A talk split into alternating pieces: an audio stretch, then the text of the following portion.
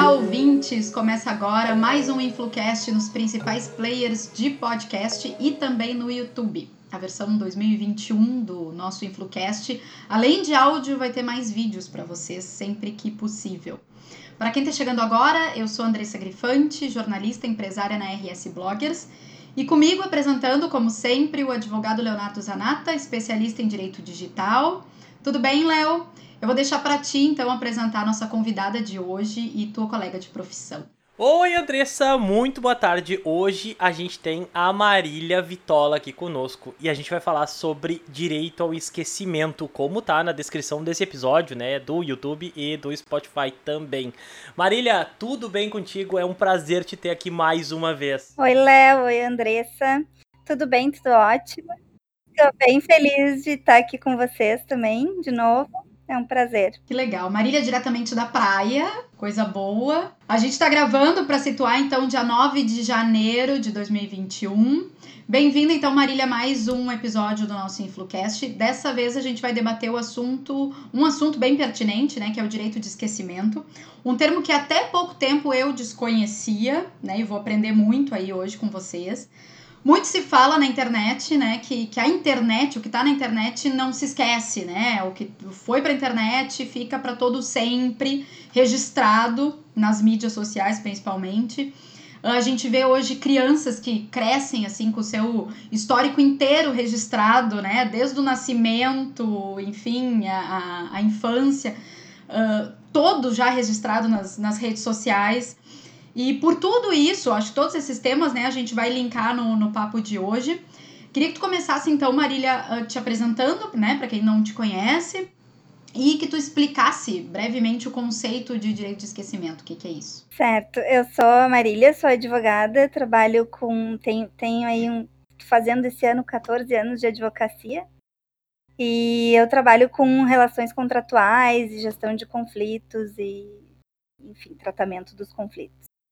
E esse tema, né, o direito do esquecimento, eu, eu acho muito interessante. Eu tive a oportunidade de trabalhar em alguns casos e é algo ainda totalmente novo, né? É, é, é a discussão sobre a possibilidade de alguém que teve seu nome, seus dados expostos por alguma questão uh, na mídia, na internet, né, e que isso está salvo, uh, de poder ter a sua privacidade retomada com a retirada daquele conteúdo do ar, né?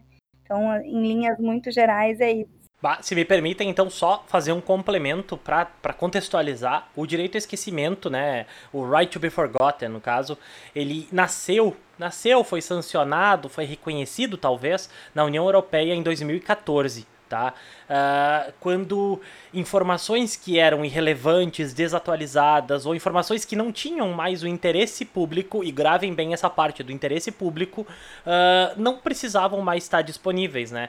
Porque diferente de algumas informações que têm o caráter histórico, uma questão de interesse público de historicidade, né? Como, por exemplo, uh, situações importantes, grandes operações, assaltos, pessoas que foram condenadas e julgadas que tinham um interesse público. De novo, a gente tem que bater muito nessa tecla hoje, e eu acho que a gente vai acabar definindo como um ponto central da discussão a parte do interesse público nesse uh, cenário específico, né? Então, essa questão do, do direito ao esquecimento nasceu lá na Europa e é algo que vem se alastrando para o Brasil. Em final de 2020, nós tivemos algumas decisões que já deram repercussão geral para essa matéria e é uma matéria que ainda vai dar muito pano para manga.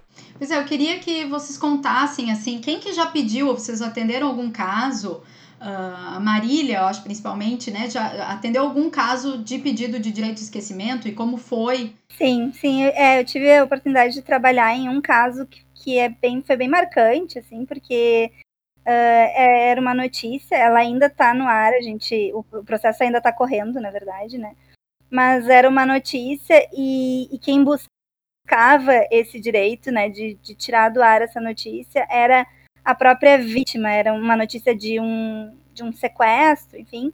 E, e a própria vítima do sequestro se via até hoje, isso aconteceu há anos, muitos anos, mais de 10 anos atrás, e ela se vê até hoje uh, lembrada, ela sofre até hoje pela, pela exposição que o caso teve, e qualquer um que coloca o nome dela na internet hoje, entrevistas de emprego, conhece um grupo novo, a gente sabe que todo mundo vai para a internet, né? Vai saber quem é, com quem é que está falando, e é lá que a gente encontra muita coisa. E a primeira coisa que aparece no nome dela é essa notícia. Isso causa é, grandes problemas. Uh, então, a questão é que, que eu acho que a gente vai passar por essa discussão de princípios, assim, porque de um lado existe interesse público, direito à informação, e de outro lado existe privacidade, uh, a possibilidade da pessoa de fato esquecer algo ruim, nesse caso é algo muito ruim que aconteceu na vida dela, uh, entre outras situações que a gente vai ter aí como exemplo, né? É, porque é, pegando só, se me permite, pegando essa, esse exemplo aí do caso, um,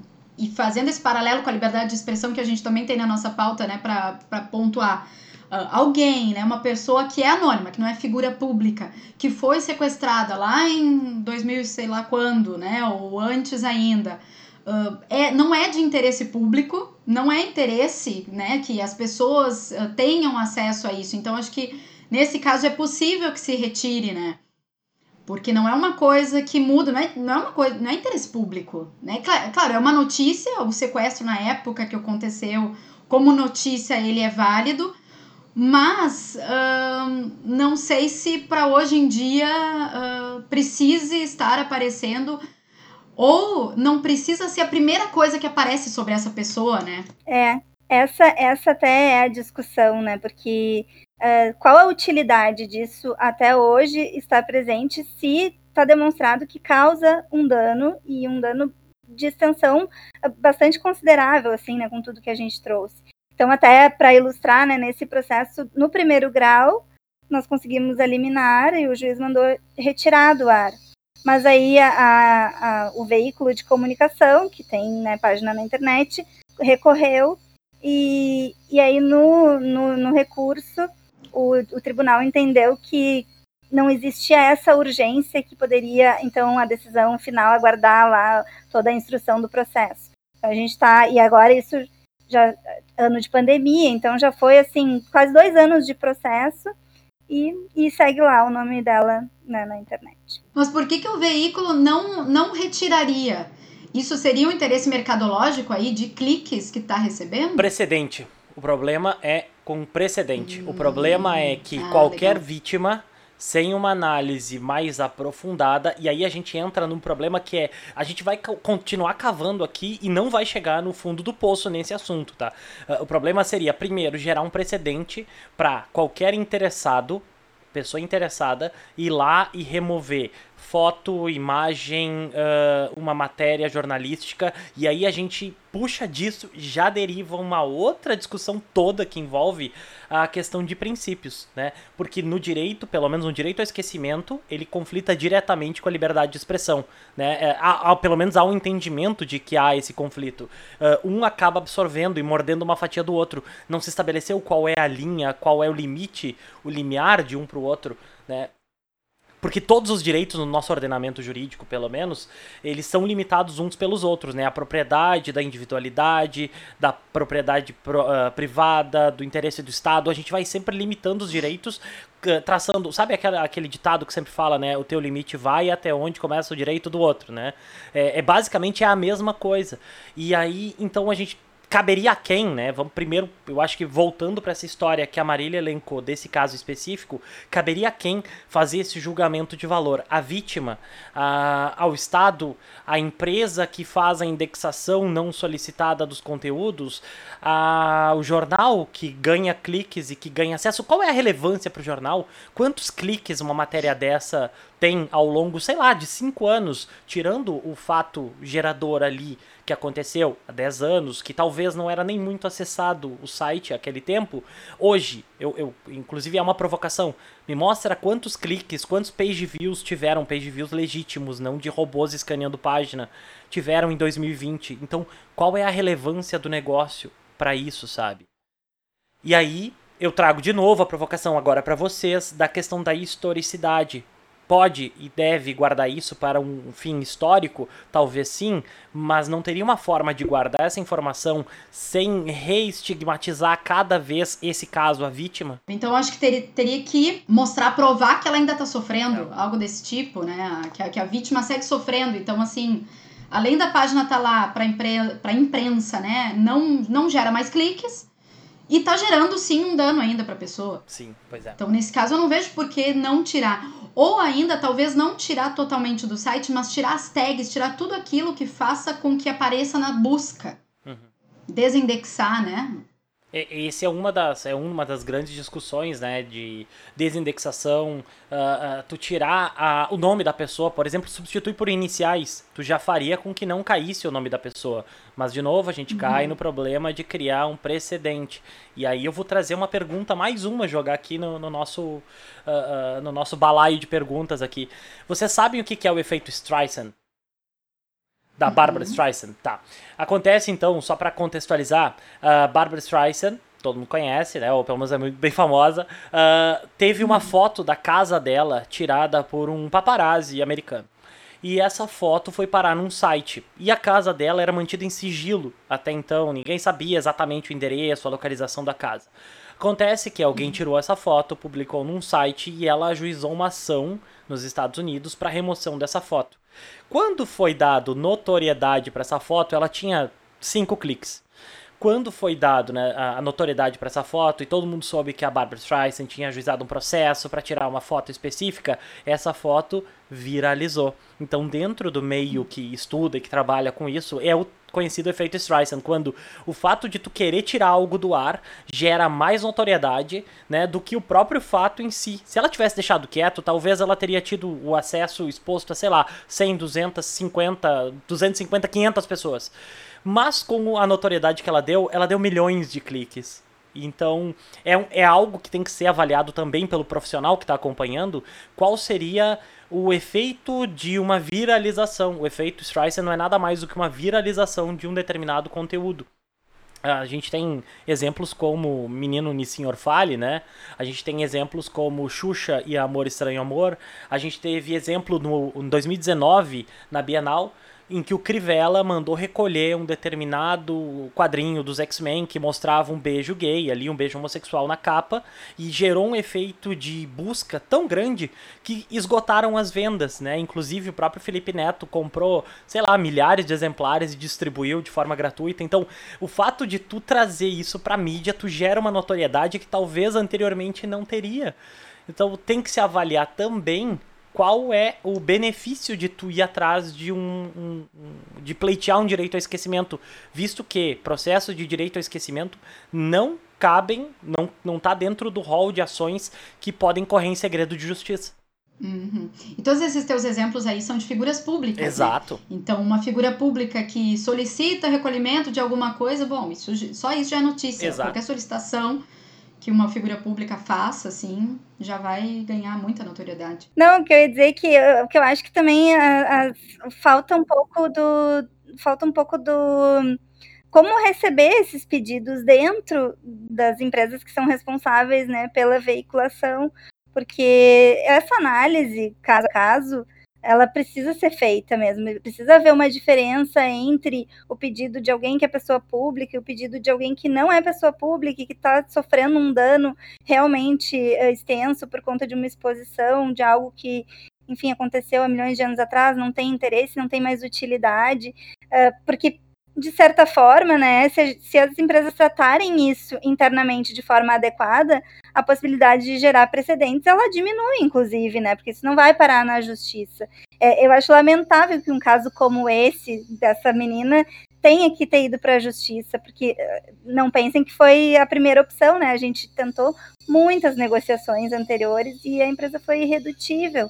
Então é, é, é lamentável assim que, que se coloque tudo no mesmo balaio, mas eu também entendo que existe do outro lado talvez uma dificuldade até de pessoal para analisar esses casos, né?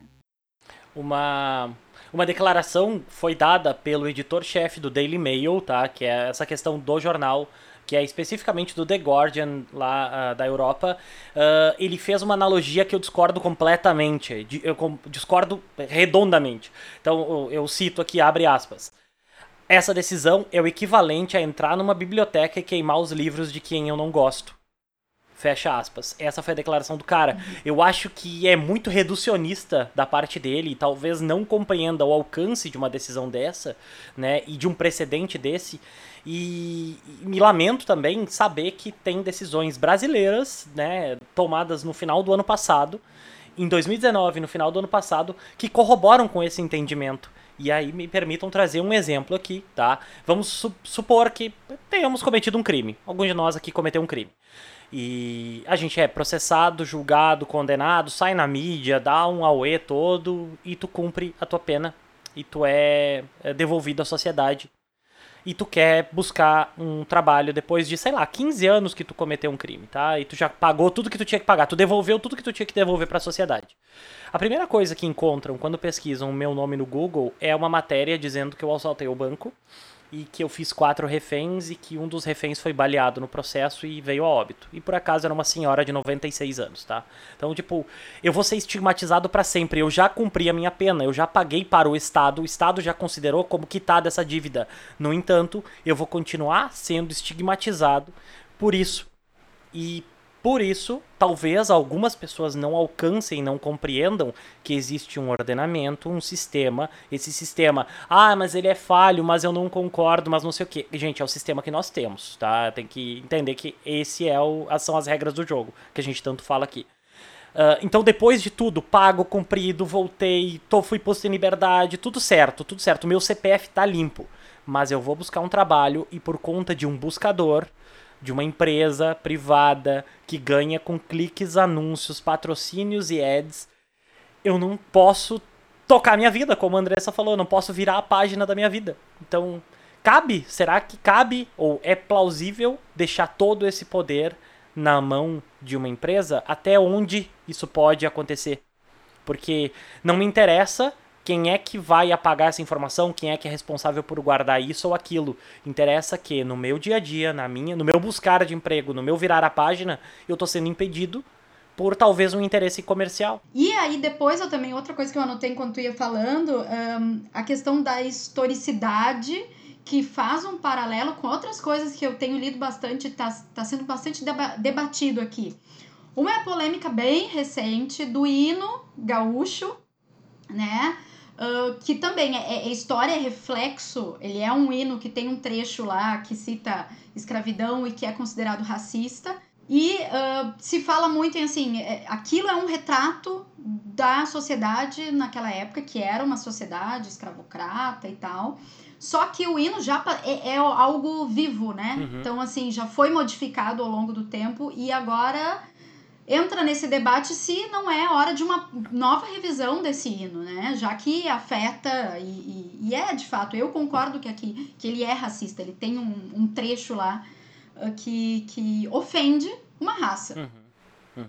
E outra das estátuas quebradas, né? Uh, do, acho que foi, foi em função do, de Black Lives Matter. Uhum teve uma onda de estátuas quebradas, mas não é a primeira vez. A gente sabe que tem várias estátuas aí de ditadores, de pessoas que fizeram atrocidades e, e que, que na época eram heróis Sim. e hoje em dia a gente já sabe, né? A sociedade já vê, faz uma leitura diferente.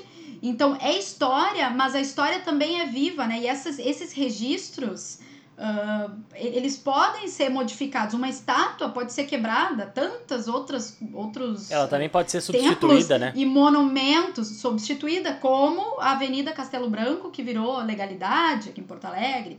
E aí depois voltou é a ser Castelo Branco de novo. E depois voltou a ser Castelo Branco. Quer dizer, olha como. Mas isso é o reflexo da sociedade que vai mudando e tem debate, e tem coisas acontecendo e muda e desmuda. É. E retrocede também, né? Então, e retrocede também. Então, esse essa questão da historicidade, eu acho que entra nessa mesma polêmica, sabe? Eu acho que tem que achar um meio termo uh, e realmente dif diferenciar bem o que é de interesse público, né? O que é figura pública e, e que a gente precisa realmente ter historicamente documentado e o que pode ser esquecido, né, uh, com, sob pena de lesar alguém, né, uma pessoa que tem total direito de querer o anonimato, né?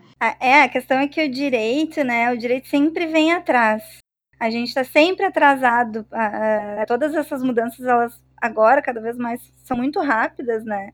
e o direito não acompanha. Então, é, essa revolução digital que vem acontecendo é algo que, que vai demorar, talvez quando o direito estiver eh, chegando lá no ponto né, de equilíbrio, é, mude tudo novamente e vai estar sempre atrás. E o problema é que, que não, não tem como colocar uma regra única para todos os casos, né? Porque são situações diferentes. E quando a gente está falando de, de uma análise pelo judiciário, é, muito provavelmente essa decisão ela vai se basear em, em, uma ponderação entre princípios que vão ser, vai ser feita naquele momento para aquele caso específico, porque quando eu escolho privilegiar um princípio sobre o outro, eu não quero dizer que aquele outro não, não vale, né? Então, a gente certeza não, não existe. Me permite então, Marília, eu vou te pedir a tua opinião enquanto profissional e, claro, é um podcast aqui, a gente está super à vontade para falar, mas vou te relatar rapidinho então a decisão do ministro Luiz Felipe Salomão, tá? Que foi favorável a um pedido do Google de não desindexar um conteúdo, tá? No teor, ele elencou alguns pontos que eu vou trazer aqui para nós. O acolhimento do chamado direito ao esquecimento constituiria um atentado à liberdade de, de expressão e de imprensa, tá? O direito de fazer desaparecer as informações que retratam uma pessoa significaria perder e abrir mão da própria história, da própria história. O que vale dizer que o direito ao esquecimento afronta o direito à memória de toda a sociedade, tá? O direito ao esquecimento teria o condão de fazer desaparecer registros sobre crimes e criminosos perversos, que entram para a história social, policial e judiciária. Informações de inegável interesse público. Eu não discordo dele nesse aspecto. A questão é por quanto tempo, até quando e para quê, exatamente, sabe? E finalizando já, é absurdo imaginar que uma informação que é lícita se torne ilícita pelo simples fato de que já passou muito tempo sobre a sua ocorrência. E quando alguém se insere em um fato de interesse coletivo, mitiga-se a proteção à intimidade e privacidade em benefício do interesse público. Fecha exatamente com o que tu falou. Ele está fazendo uma comparação e afrontando interesses eh, jurídicos, né, direitos que a gente tem. Então, o que, que tu acha dessa decisão? É, é difícil comentar, assim, né? Eu não.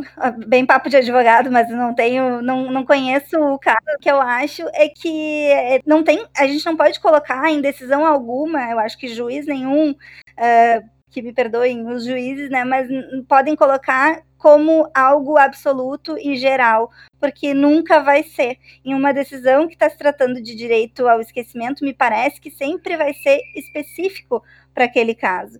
Então, quando eu digo em um determinado caso, esse talvez, pode ser que o interesse público prevaleça. Mas no caso esse que eu relatei, que eu atuo, me parece que a gente é de prevalecer, porque uh, é, é uma questão realmente de colidem os princípios e a gente precisa fazer uma escolha. Mas quando eu faço essa escolha para esse caso concreto, não quero dizer que esse vai ser sempre o princípio escolhido. Né? Para os demais casos, uh, pode ser que, que seja outro.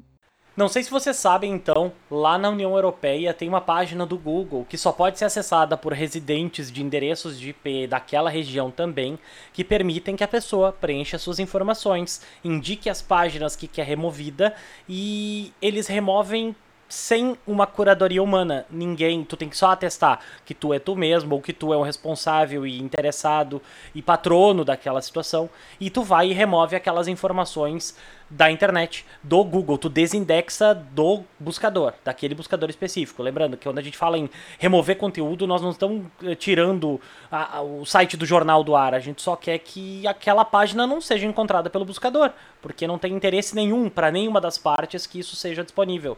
Então lá eles têm uma ferramenta dessas e eu tô torcendo para que essa ferramenta chegue até aqui, para que a gente possa esquecer, né, uh, situações que não têm um interesse, um clamor público como a, a que a Marília relatou, como tantas outras que aparecem. E isso teria que ser balizado também, aí sim, por uma curadoria ou por uma base de interesse do que, que é relevante e o que, que não é.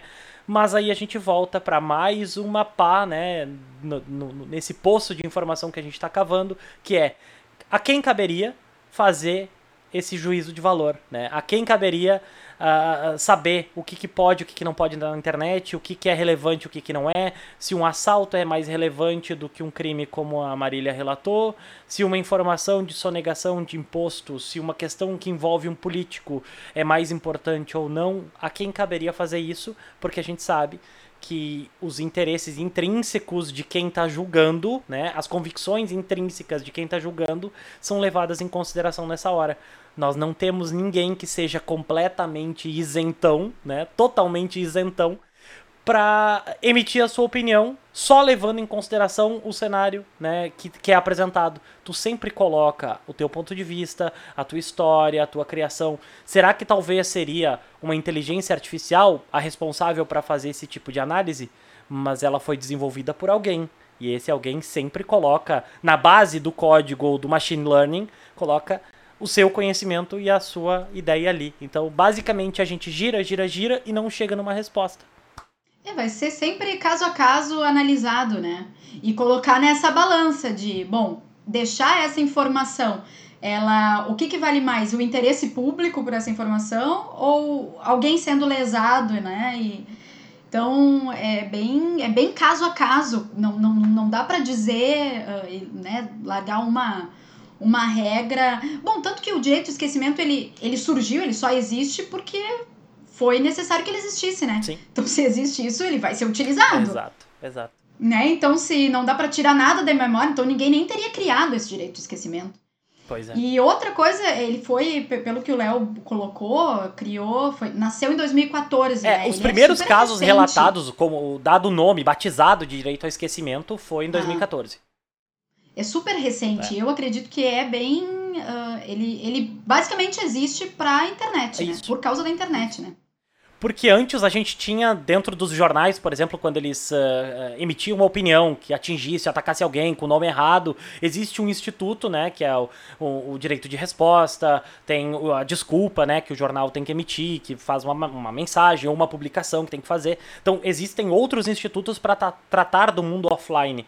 Mas no mundo online é bem mais complicado, porque nós temos, por exemplo, sites tipo archive.org, que ele armazena cópias de páginas como um grande histórico da internet. Então, quem é que faz a curadoria de lá? Quem é que tira de um site jornalístico? Quem é que tira do Google? Cabe a quem isso? E sabe também o que, que, eu, que, que eu fico pensando, assim, que complexo que é, né? Porque a gente tem aí, daqui a pouco, eu, né? Quem sou eu na fila do pão, mas sei lá, hoje a gente está aqui, nós três estamos aqui falando, dando a nossa opinião sobre um determinado assunto. Uh, que poderia ser um tema polêmico, vamos, vamos supor que a gente estivesse falando de um tema super polêmico e aqui dessemos a nossa opinião. Daqui a cinco anos, daqui a dez anos, essa opinião pode ter mudado, né? E aí a gente fica preso naquilo que falou no passado. Então, que, que coisa, né? E, ao mesmo tempo, bom, é, é o que vivemos, está tudo na internet. A gente também quer ter acesso né? A gente quer ter a privacidade, mas também quer ter acesso à informação. Então é, é difícil mesmo. Uhum. É. é e é, se conecta com o nosso episódio de cancelamento, né? Que é outra coisa que se relaciona com esse papo, porque hoje em dia ninguém pode errar, ao mesmo tempo que todo mundo quer mostrar vulnerabilidade nas redes sociais e tem que ser humano e tudo mais. Um errinho de alguém que é uma frase mal colocada, uma opinião é, mal explicada no momento uh, incorreto, uh, indevido, já é visto como alvo de cancelamentos e boicotes pela internet. E, e aí, né, também é outra questão que pode, pode mudar a vida de alguém, uma frase, um erro que ele cometeu e que tantos influenciadores, né, que a, as, as pessoas foram lá buscar um tweet de anos e anos atrás, enfim, quando o cara era pré-adolescente e escreveu qualquer coisa lá que veio na cabeça, e às vezes ele paga e paga caro e perde contrato e perde dinheiro e sente no bolso. Uh, enfim, e vira notícia e viraliza, hum. né, com uma notícia negativa em função de uma frase, né, inconsequente da sua pré-adolescência lá. Pois é. Então é bem complicado. E hoje em dia uh, cresceu aquela máxima da, do falem mal, mas falem de mim. É, claro que cada caso também é um caso, mas muitos desses que sofreram cancelamentos no fim das contas, viralizaram, mas acabaram ganhando seguidor ou ganhando popularidade, ou aquilo que fizeram errado, uh, às vezes contribui mais para a popularidade do que o contrário. É. Tu aceita o risco de ser queimado durante uns 4, 5 dias, ser tripudiado, mas o que tu colhe a longo prazo é bem melhor, é, é bem mais. Então, é, bah, é muito complicado. É tudo muito imediatista. Uh, a questão dos números vale muito mais do que qualidade. Então, às vezes, eh, se eu tô ganhando seguidores por algo inconsequente que eu fiz, ou por um meme, por uma coisa, né, que, que não é bem vista, mas se eu tô ganhando seguidor, ou se eu tô ganhando, né, popularidade, uh, vale o meu status, vale essas métricas de vaidade mais do que às vezes a minha reputação a longo prazo. Então é bem complicado isso também. É, as, as, redes sociais elas são um reflexo da sociedade mesmo, né? Porque a gente vê é, é uma forma. Eu até acompanho alguns perfis que eu não sigo, porque eu tenho estudado muito sobre comunicação, como eu trabalho com conflito. Algumas coisas me interessam, assim, e esse comportamento eu, eu acho é uma coisa que não, ainda não consigo entender, que é, de repente alguém relata, agora tem, apareceu aí uma série de uh, relatos de abuso, né, de mulheres uh, contando que foram abusadas, que foram agredidas e tal. E aí, quando tu vê, é, é exposto o perfil do abusador ou suposto abusador, e, e quando tu vê aquele perfil cresceu absurdamente, daqui a quatro, cinco semanas ninguém mais lembra porque ele cresceu e ele tá ganhando dinheiro com isso. Né? É uma coisa. Uhum, é bem isso. A coisa o, tá se invertendo, né? A, tá se invertendo completamente assim os, os princípios, os valores, né? E é por isso que a gente resolve gravar um podcast sobre esse assunto, para trazer reflexões, né? Se a gente trouxesse só soluções sempre, né? Mas a ideia é trazer uma discussão e ouvir outras opiniões. E eu acho que essa é a, é a parte bacana de situar no espaço e no tempo esse episódio, de saber que é o Leonardo, a Andressa e a Marília de hoje que pensam dessa forma, né? E deixar isso sedimentado para que uh, seja compreendido dentro do espaço e do tempo em que foi gravado esse assunto que as nossas opiniões são essas, que a gente entende e vê as coisas assim. Talvez daqui a 4 ou 5 anos a gente regrave esse episódio vendo o que, foi feito, como é que foi feito, como é que as coisas mudaram e evoluíram. É, e o vilão sempre da história, né, que na verdade nos ajuda muito, mas também é o vilão, é o, são as redes sociais, né? E querendo ou não, essas empresas elas precisam ser responsabilizadas, elas precisam lidar com isso de uma outra forma, precisa ter uma equipe ali dentro que fale diretamente com, enfim, com o governo, com direitos humanos, com qualquer coisa que for, mas que tenha uma resposta mais rápida, que consiga talvez até uh, dire... conversando diretamente com essa iniciativa privada, talvez a coisa seja mais rápida do que indo para uma justiça né, mais morosa como é a nossa. Não sei, mas são, são coisas que a gente vai, vai vendo, uh, vai, vão modificando conforme as necessidades vão surgindo, né? As pessoas vão.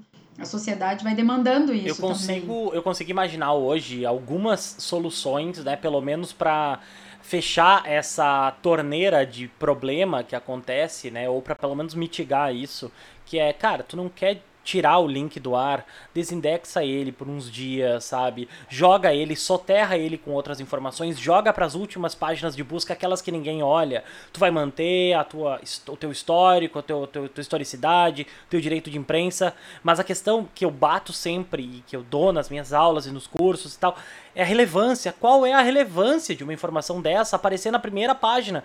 Tem tantas outras informações mais importantes para trazer de um perfil da pessoa, já que o, o Facebook, o, o, Google especificamente, ele é um grande eh, portfólio, ele é um grande currículo que tu tem ali, que mostra tudo que tu fez ao longo da tua vida, que está online. Talvez, qual é a relevância de uma informação dessa tá acima do meu, por exemplo, do meu site profissional, das minhas últimas publicações, de uma rede social, de um LinkedIn da vida, qual é a relevância de trazer algo que aconteceu lá atrás, que não tem interesse nenhum, né, de, de aparecer ali. E eu vou seguir batendo nessa tecla, e enquanto houver forças, eu lutarei para que as pessoas tenham o direito de serem esquecidas. E se a, se a gente entrar nessa parte ainda de, de crianças, né, Léo, ah. tem toda uma, uma outra preocupação. Nossa E, e, tu tá vendo isso agora também com o que tu, com, enfim, os clientes que tu tem pego recentemente dessa área. É, tá. De também, daqui a pouco, a própria criança querer esquecer o registro todo que a mãe fez. Exato. Né, nas redes sociais, desde a gravidez até, enfim. Isso eu Exatamente. penso muito também. Ninguém, ninguém me pediu, sabe? É aquela ideia de ninguém é. me pediu se eu podia estar online. Eu sei que o Arthur, ele tá online desde a concepção. Quando a gente descobriu que estava grávido, ele foi, ele ficou online, porque ele ganhou nome, uhum. ele ganhou publicidade, ele ganhou foto. Então ele já existe online, ele já está online e sem o consentimento dele, sabe? Apesar de o consentimento dele não valer ainda, porque ainda somos responsáveis pelos consentimentos legais da, dessa parte, Uh, será que cabe aos pais disporem do direito de imagem, do direito de voz, dessa liberdade dele? E se ali na frente ele não quiser estar online, se ele resolver virar um beduíno e quiser morar no deserto e ficar offline de tudo, eu vou ter estragado a possibilidade de ele alcançar esse objetivo porque eu, na, na minha, na, na minha, no meu egoísmo, botei ele online. E a gente sabe que eu posso tirar bastante coisa da internet, mas eu não consigo limpar. Então ele já existe, ele vai permanecer existindo de agora para todo sempre.